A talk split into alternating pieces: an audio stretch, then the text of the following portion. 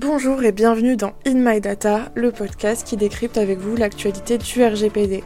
Je suis Geneviève Saquet, juriste et DPO chez Blockproof, et aujourd'hui j'aimerais revenir sur cet article de Numérama dont on avait parlé dans notre dernier mini-cours sur les violations de données. Alors souvenez-vous, ce média du numérique avait listé les cyberattaques menées contre des hôpitaux en 2022, puisque pour les cybercriminels, eh le domaine des données sensibles, c'est une véritable mine d'or qui peut ramener gros, euh, notamment par le biais des ransomware, ou en français rançongiciel. Et ce n'est pas l'hôpital de Corbeil-Essonne qui nous contredira là-dessus, puisque en août 2022, il a été touché par une violente cyberattaque.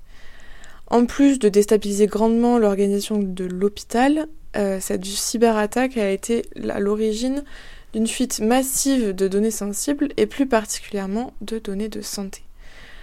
On a eu 11 gigaoctets de données confidentielles, dont des données du personnel mais aussi des données de santé qui ont été diffusées sur le Darknet à la suite de cette attaque.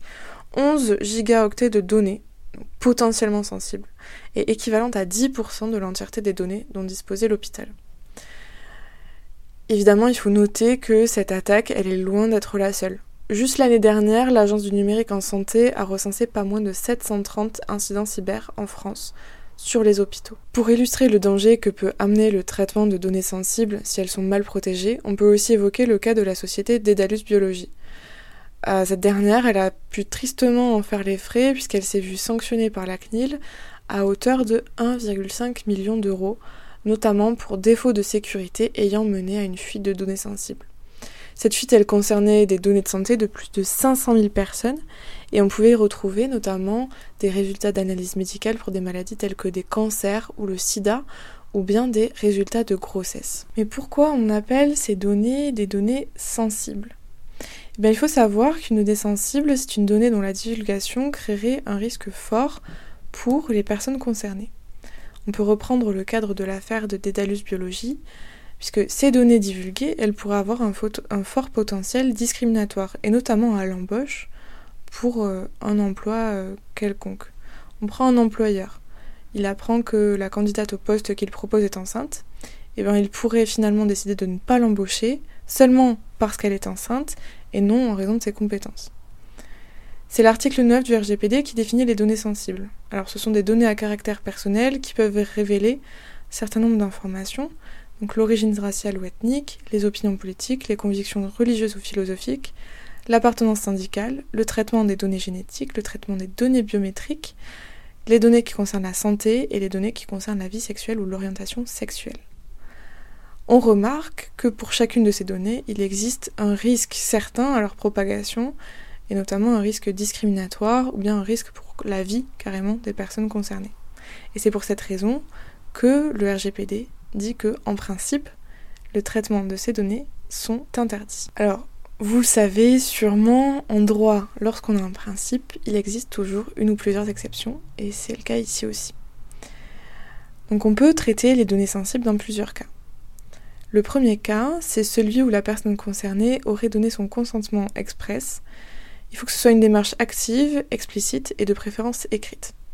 Et on rappelle que, comme pour euh, les données personnelles euh, non particulières, euh, pour les données sensibles également, il faut que le consentement il soit libre, spécifique, éclairé et univoque, qu'il ne soit pas obtenu sous réserve d'exécution d'un contrat ou ce genre de choses. Le deuxième cas, c'est celui où les informations ont manifestement été rendues publiques par la personne concernée. Euh, on peut aussi traiter ces données s'il est justifié par l'intérêt public, par la loi, et ou autorisé par la CNIL. On peut traiter ces données si elles sont nécessaires à la sauvegarde de la vie humaine. Donc, notamment ici, ce sont les données de santé qui peuvent être évidemment nécessaires pour sauver la vie de quelqu'un.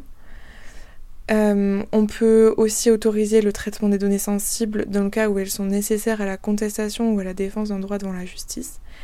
Et enfin, dernier cas notable, ces données pourront aussi être traitées lorsque le traitement présente un intérêt public à des fins de recherche historique, scientifique ou statistique. Alors, vous comprendrez du coup que pour pouvoir traiter ces données, il faut rentrer dans le cadre de l'une de ces exceptions.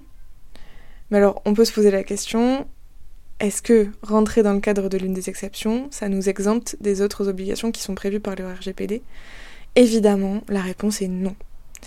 Même si vous rentrez dans le cadre de l'une des exceptions que j'ai citées, il faudra quand même respecter toutes les règles applicables à celles d'un traitement de données entre guillemets classique.